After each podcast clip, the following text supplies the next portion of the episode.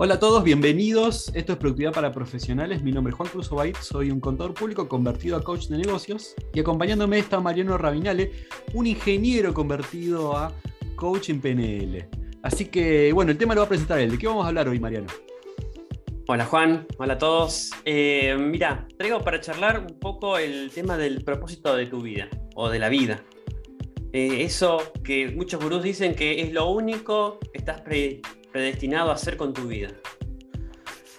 Así que vamos a ir un poco por, e, por ese lado. Vamos, y lo vamos a. Bueno, lo voy a tirar por ahí un, titular y decir que no busques tu propósito. O sea, no. vamos a desarrollar un poquito ese tema, sí. No hay que buscarlo. No, hay que buscarlo, no hay que buscarlo. Em, a, ver, bueno, si vos me decís a mí, no hay que buscarlo, o sea, ¿por qué no hay que buscarlo? Esa es la, primera pregunta que surge. Mira, no sé si a, muchos les pasó, pero a mí particularmente me pasó que, bueno, ¿qué es el propósito de tu vida? ¿Qué tienes que hacer? Como que es algo que, es algo único y que tienes que encontrarlo y te genera todo un estrés, te sentís como con un, algo como cargando a tus espaldas, que si no lo encontrás no, no, eh, no puedes avanzar con tu vida. Y la verdad que mm, pensándolo, llegué a la conclusión es como que hay algo muy parecido con el que tienes que encontrar el amor de tu vida, digamos, ¿no? Tienes que buscarlo y si no lo encontrás vas a ser infeliz, si hay una sola persona para vos, este, y eso también te genera como un estrés, una ansiedad, ¿qué pasa si no lo encuentro? ¿Qué pasa si lo encuentro? Eh, esto es único, eh, te genera todo un, estrés y, y, te genera, creo que haces todo lo contrario a lo que por ahí está, se está buscando realmente, ¿no? Uno está buscando encontrar el amor, uno está buscando encontrar una misión o un propósito. Y por ahí creo que viene el tema de qué pasa si, si esto fuera solamente una dirección, en vez de encontrar algo físicamente o intelectualmente o emocionalmente. Eh, y cómo eso nos hace sentir. Claro. O sea, vos me estás diciendo que nosotros tenemos como una especie de presión social de que tenemos que tener un propósito. Eh, y si estoy mal en la vida, estoy sin rumbo, no sé qué hacer, me siento perdido, y todos te dicen, ah, tenés que tener tu propósito, te metes en internet y dicen, ah, encontrar tu propósito, entras a Instagram y Instagram te dice, encuentra tu propósito en cinco pasos. Y después te metes y después te mandan un newsletter todos los días con 10 mil millones de pasos que no entendés nada de cómo encontrar tu propósito.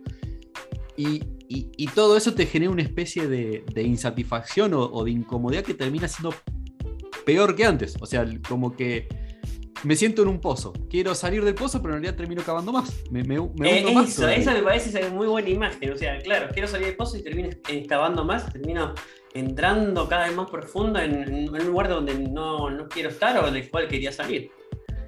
Y se, una imagen por ahí representativa a, esto, o alternativa a la búsqueda del propósito de la vida, es una dirección y, ver qué, va pasando y aconteciendo. Y en el mientras tanto, el surfear, parece que uno va, ve la ola, se trata de surfear la ola, no sabe cómo se la va a surfear bien o mal o cómo, pero se entrega por ahí a la, a la aventura, a la sensación. Este, me parece que esas son formas alternativas al estrés de buscar eso único, eso que, no encontrás, este, y que por ahí la palabra alternativa podría ser descubrir, ¿no? En vez de buscar descubrir, es, eso, que está, pero uno lo, algo lo está tapando y no me lo deja ver, en vez de, ir como buscando eso. Ahora, Entonces por ahí venimos a desmitificar un poco eso, de entrar en la controversia y decir, no busques tu propósito. Este, capaz de seguir una dirección, fíjate qué pasa. Eh, ok, ok, bien. Hasta el, punto de surfear y, disfrutar de lo que pasa creo que lo entiendo. Porque volviendo a la analogía de buscar un amor, es como cuando tenés un amigo que está desesperado, que se siente solo y está solo y dice necesita una novia y busca desesperadamente y, y encuentra todas frustraciones y por ahí uno le dice, pará de buscarlo tan desesperadamente y disfrutar de la vida, disfrutar de tus amigos, disfrutar de hacer deporte, disfrutar de estudiar, disfrutar de hacer esto y haciendo todo eso, es probable que la vida te lleve a encontrar el amor. Y ahí entiendo el concepto de surfear. Ahora, vos me decís tener una dirección de vida, ¿cuál es la diferencia? ¿Cuál es la diferencia entre decir tengo un propósito, decir mi propósito es tal, o tener una dirección de vida? ¿Qué, qué sería la diferencia entre esos dos? Y es como. Te maté. Tengo que ir a, tengo que ir a la Torre Eiffel. O sea, ¿no? Sí. Ponerle que voy a ver, e-, ese es mi propósito de ir a la Torre Eiffel, tengo que ir a verla, a decir. Y que puede que no esté la Torre Eiffel, porque o está en construcción y no te, no te dejan entrar, o, se derrumbó, o no encuentras el, dinero para, para, el pasaje, ¿y qué haces? Te, te, frustras, estás mal, mal con vos, mal con la vida, mal con... Sin embargo, si vos decís, me gustaría ir a, conocer Francia, me gustaría conocer otros lugares eh, dentro de Europa. Y uno empieza por ahí a, navegar el viaje desde la hora, desde juntar la plata, desde el, averiguar sobre los viajes, el leer sobre eso. Yo creo que eso abre más al aprendizaje, abre más a la aventura, abre más al surfear la, vida que empecinarse con un, un objeto que, este, que supuestamente te va a brindar eso que vos anhelás. es, entonces es más el camino que el que, por ahí el objetivo en sí. Porque el objetivo en sí no te brinda nada, sino el aprendizaje, lo que transcurre es lo que te da eso que, ah. tanto estás buscando como que la dirección de vida es algo un poquito más, más liviano, más, más, más light, más relajado, no, no es una cosa así tan definida, tan exigente. No, no, me, no, me, exijo tanto yo. Sí, inclusive nos pasé, fuimos con mi señora a, Francia, queremos ir a sacarnos una, foto en la, en la, Catedral de Notre, Dame y no podías entrar, tenías que estar a, dos cuadras de, Notre Dame porque estaban en construcción. O sea, o sea, físicamente pasa, imagínate si íbamos a sacarnos la foto ahí y no, te dejaban y, y no te la plata para el pasaje, para, para esto y no te dejan. En cambio, si uno se entrega por ahí a, la aventura de ir, conocer, ver, uy, uno nos dejan ir, bueno, entonces ¿a dónde, a dónde podemos ir alternativamente? Y, y, al final, ahí cerca, nos fuimos a una plaza donde tocaban música y había gente que bailaba y tomaba un café y la verdad que la pasamos súper bien. Y capaz que hasta mejor que, que sacándonos fotos en, en, la, en la catedral de, de, Notre Dame. Claro. O sea, o sea que tiene que ver tiene que ver con lo que uno define y con la exigencia que nos ponemos. O sea, tiene que ver por ahí, puede ser. O sea, me, da la sensación de que, de que el lado está en, bajar un poquito la autoexigencia. O sea, de, no exigirnos tener definido claro un propósito, nos facilita un poco el día a día. Sino que de, tener un, un, sentido, una dirección, decir, bueno, es en aquella dirección, es hacia allá, eh, o sea, al, exigirme menos me pongo menos presión y me lo tomo de manera más relajada. Y, y me permito más al, aprendizaje, todo lo que me va pasando, no, yo tener la atención más en el presente, a disfrutar del, camino, de lo que me va pasando. Y eso es lo que realmente me parece que, es muy. te hace eh, realmente crecer, lo que realmente te. lo que estás buscando en realidad, el, objetivo, en realidad te lo da el camino, no el objetivo en, sí. Pero está bueno marcar ese objetivo, está bueno dar direcciones, este, como para empezar a moverse, para generar acciones, para generar cosas, pero en realidad poner atención en, el camino, en la dirección, estar abierto al, aprendizaje, a las vicisitudes, en cómo, cómo gestionar esas vicisitudes, esas emociones que uno siente. Parece que, que viene un poco por ahí. Hay una mm, charla TED que vi hace bastante que me hace acordar a esto, que es la de Barry Schwartz, que es un, psicólogo este, que, está, relacionado con esto, que es la, paradoja de la elección. Escribió un libro, hizo una charla TED, es invitado por todos lados, y el, y el, tema central de todo su libro y su charla... eso, ¿qué, ¿qué es la paradoja de la decisión? Explica qué es eso. Y es que él, explica una anécdota rápidamente que eh, él siempre se compró un, par de jeans por año, esto, cada cinco años, lo que le duraban, y, estuvo bien, siempre estuvo bien y era algo que no le preocupaba. Sin embargo, eh, la sociedad avanzó, los jeans fueron cada vez más, de más tipos, de más colores, de más formas, de más marcas, y la última vez que fue a comprarse un par de jeans, la pasó muy mal. La pasó muy mal porque tenía para elegir 100 tipos de jeans, de 100 tipos de marcas, de 100 tipos de colores. No había ninguno que como el que, usaba y tiene que elegir algo parecido o mejor o peor, no sabía qué. Y, en realidad en esa supuesta e-, elección de, encontrar algo, se sintió sumamente em, frustrado, frustrado porque no, no, una vez que los compró, se quedó con la duda si era lo mejor que podía haber comprado o no. Entonces eh, se dio cuenta de que ahí había un, tema que, estudiar. O sea, en la sociedad actual supuestamente tenemos todo para ser más felices, para estar mejor, para estar más cómodos. Y sin embargo, esta búsqueda incansable de, cosas y de objetivos eh, nos hace frustrar cada vez más porque hay más variedad, más elecciones, más, más tipos de cosas. Este, y eso también y nos genera estrés. Entonces, está la búsqueda, el encontrar y demás, este, nos genera un tipo de estrés y por eso nos hace alejar de lo que realmente es la, aventura de, del camino, de disfrutar del camino, de los, si va a ser un auto, de, los árboles, del parar, de, etcétera, ¿no? Así que, bueno, es, una, una, Sí. O sea que en la sociedad moderna al haber tantas profesiones, tantas cosas por hacer, cuando queremos buscar un propósito, nos ponemos ante una situación de tener que tomar tantas decisiones o tantas opciones que eso termina generando un perjuicio. O sea, eso vos decís que es la conexión entre, entre la charla. Entre la charla esta que vos estás mencionando y el hecho de buscar un propósito. El hecho de buscarlo activamente y forzarnos a, tener que elegir un propósito nos pone ante una situación de tener que tomar tantas decisiones y tener que evaluar tantas opciones que, nos termina perjudicando.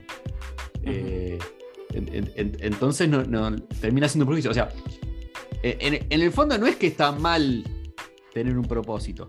Pero sí, si uno lo fuerza y lo busca activamente, cuando quizás todavía no está listo y, eh, termina siendo algo malo y, perjudicial, y uno quizás tiene que relajarse que, el propósito vaya llegando con su tiempo a medida que vamos haciendo experiencia y vamos conociendo cosas. O sea, ese sería un poco el mensaje de fondo. Sí, sí, sí, creo que por un lado tenemos la presión de encontrar eso que no sabemos lo que es, único, que nos, nos asegura la felicidad y, y demás y por el otro lado múltiples opciones para llegar a eso o, múltiples opciones para eh, ese propósito, para ese propósito. Entonces por otro lado también nos frustra lo otro. Este, y toda esa carga emotiva que nos genera. El encontrarlo, las opciones, y si supuestamente elegimos algo, no estamos eligiendo todo el resto. Claro. Y también eso repercute en, que creo que a todos nos ha pasado, queremos comprar el auto, compramos el auto y después estamos, seguimos mirando todos los demás autos que hay y decir, che, habré comprado el que me convenía a mejor precio, ¿cómo? ¿Cuándo? ¿Por qué no me compré con todo?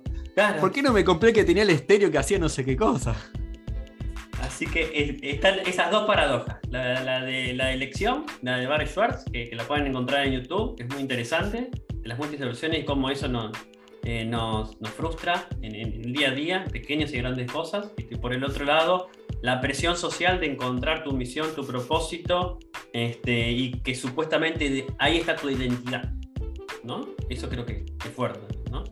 Este, y esa, esta presión, no solamente social, familiar, individual. Entonces, creo que mm, por ahí la mejor salida que por lo menos de lo que he leído y he encontrado y voy experimentando es, bueno, una dirección, puede ser estudiar tal cosa, vamos a ver qué pasa, pero también decir, yo no soy eso que estudié, digamos, eso no me define lo que yo haya estudiado, quién, soy yo, voy investigando, no, no, me define haber ido a la Torre Eiffel, decir que soy un viajante del, del mundo y del universo, creo que eso ayuda también a sacar un poco esa, esa presión, ¿no?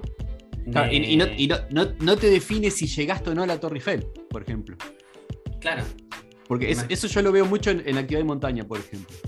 Que, se junta la gente que, se dedica a hacer actividad de montaña y dice yo escalé esta montaña, escalé esta, escalé la otra, escalé acá, como que uno sacara a relucir los logros y, como si fuera parte de la identidad el hecho de ver qué logros cumplió y qué logros no cumplió y esa especie de competencia y después que, genera frustraciones si, si uno subió más que el otro, ¿no? Entonces no, dejarse llenar la identidad por, por si llegaste o no a conocer un lugar o el otro, sino por, sino más, más que nada... ¿Estudiaste algo o no estudiaste lo otro? Digamos, creo que si uno deja flotar la identidad sobre la experiencia, es mucho, mucha menos presión este, y uno este, mm, vas disfrutando un poco más del camino, ¿no? Este, hacia dónde uno lo, lleva. Lo que no quita por el otro lado de ser bueno en lo que uno hace, dar buenos servicios, ser profesional, todo eso me parece, pero no quita la otra cosa de que nuestra identidad no quede ahí alojada a algo concreto, que, a un logro concreto. Este, y que te habrá pasado, Juan. O sea, el, Juan que se recibió hace 15, 20 años, este, no es el mismo que está acá enfrente. Digamos, digamos. Entonces, tu identidad ha mutado, ha cambiado, se ha abierto.